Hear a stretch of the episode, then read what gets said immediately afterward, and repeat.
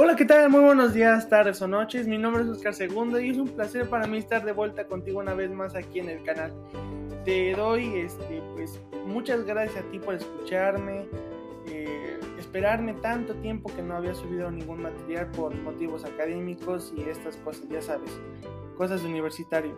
Sin embargo, tú has sido muy paciente con todo este proceso y gracias a ti sigo aquí una vez más. En el día de hoy te voy a presentar un tema y al final vamos a dar la retrospectiva de cómo se inició este podcast porque pues lo prometí la semana pasada y yo te quiero contar un poco de la historia de, del podcast y sus inicios, vaya. Eh, mira, el día de hoy vamos a empezar con el tema que dice así. Las afectaciones educativas por la COVID reducirán los salarios en las futuras generaciones.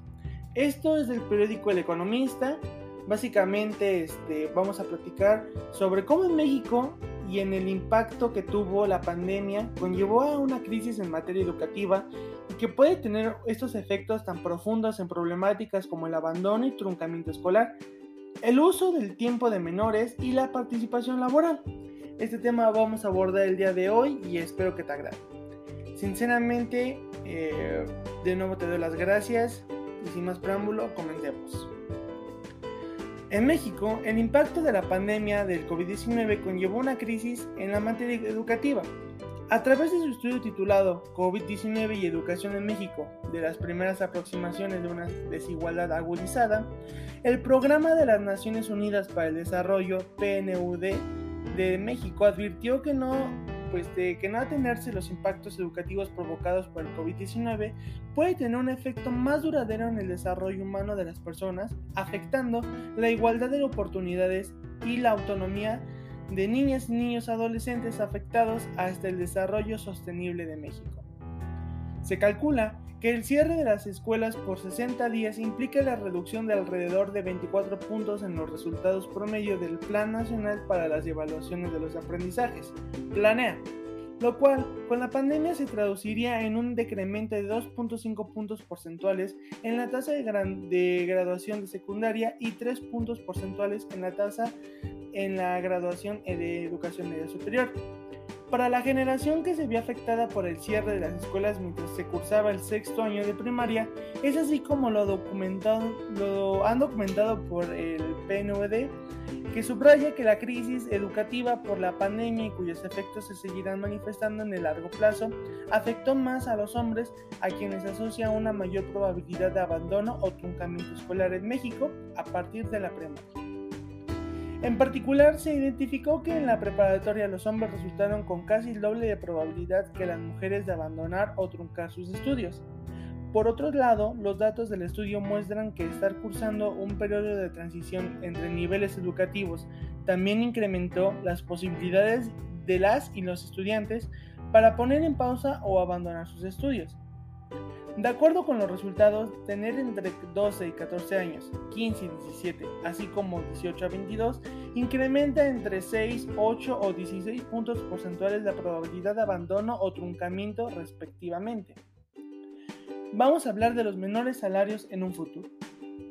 Se identificó un deterioro en la relación entre el sistema educativo y el mercado laboral a raíz del COVID-19, por lo que al menos en el corto plazo se hizo menos redituable la educación formal el análisis descubrió que la pandemia profundizó la caída en los retornos educativos, mismos que disminuyeron en todos los niveles educativos, y de acuerdo con los resultados, los beneficios de un año más de educación para una persona con primaria completa desaparecieron en el transcurso de cuatro años. Los retornos a la educación miden el aumento en los ingresos laborales de las personas atribuibles a un año más de escolaridad, lo que permite cuantificar qué tan redituable resulta para un individuo estudiar un año adicional en términos de ingresos laborales. Por lo anterior, el beneficio asociado a un año más de educación es 15% menor para las mujeres que para los hombres, lo que también puede incidir en términos de participación económica.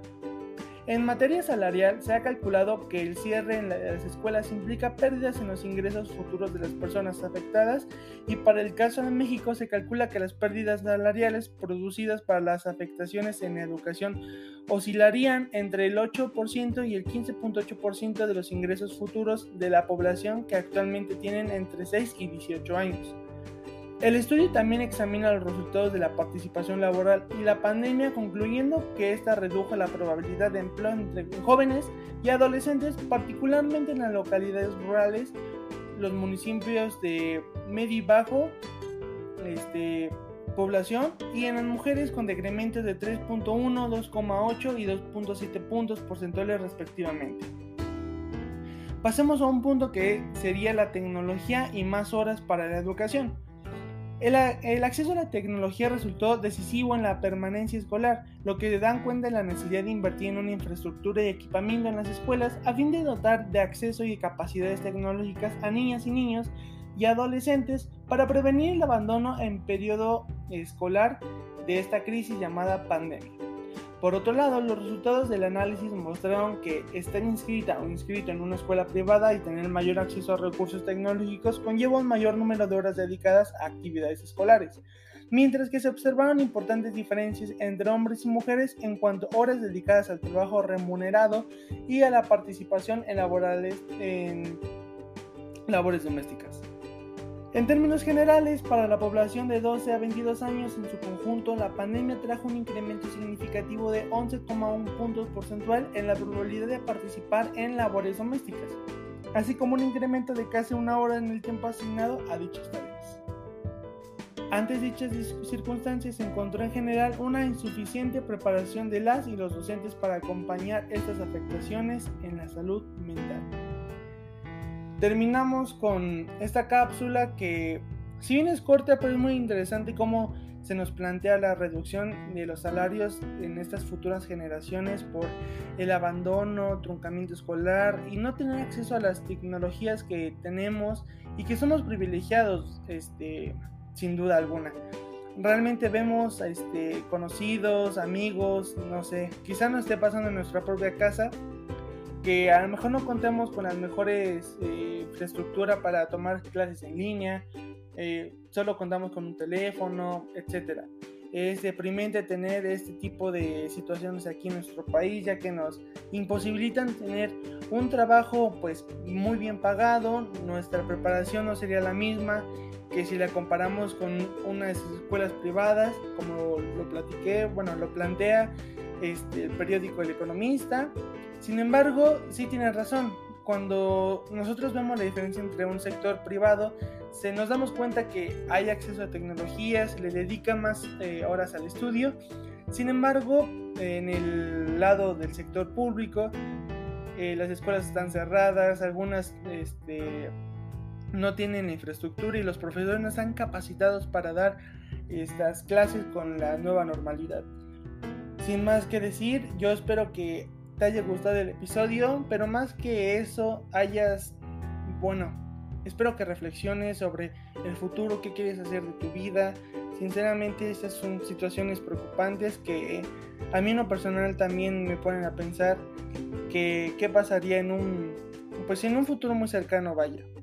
Espero que te encuentres muy bien y vamos a pasar al punto en donde pues el decisivo es el la retrospectiva de cómo comenzó el podcast porque realmente yo te quiero dar el espacio para decirte cómo pues como un joven de 19 años ya que bueno más bien hace un año yo te dije que tenía 18 pero el punto aquí era de que yo quería darte a conocer algunos temas que yo aprendí en la universidad que sinceramente para mí se me hacen muy interesantes compartirte y le comenté a una, pues, a una persona muy especial que yo quería ser escuchado en este tipo de, de, cosas. Un amigo mío también me recomendó que por qué no hace un podcast.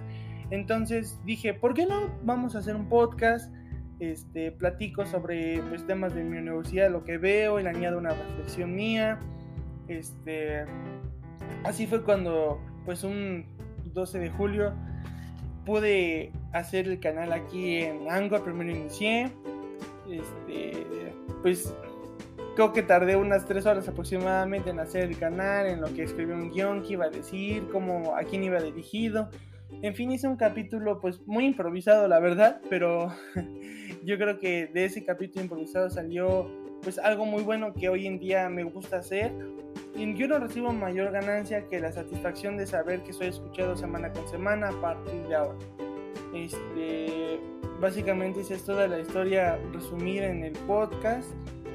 Gracias a ti nuevamente por ser parte de este grandioso proyecto que pues va a seguir subiendo, yo le tengo mucha fe y sinceramente con tu ayuda, con tu apoyo, pues eres tú el que me hace, ¿sabes? Eh, eh, tú me escucha, eres el que me motiva a seguir parándome, haciendo guiones, este, publicidad, todo eso.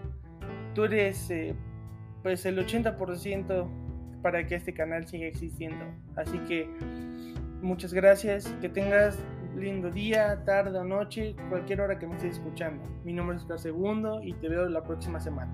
Bueno, más bien, yo te invito a escucharme y a seguirme en redes sociales como Eduardo Segundo 10 en Instagram y pues en Spotify ya lo sabes, Inversiones y Balones por Oscar Segundo.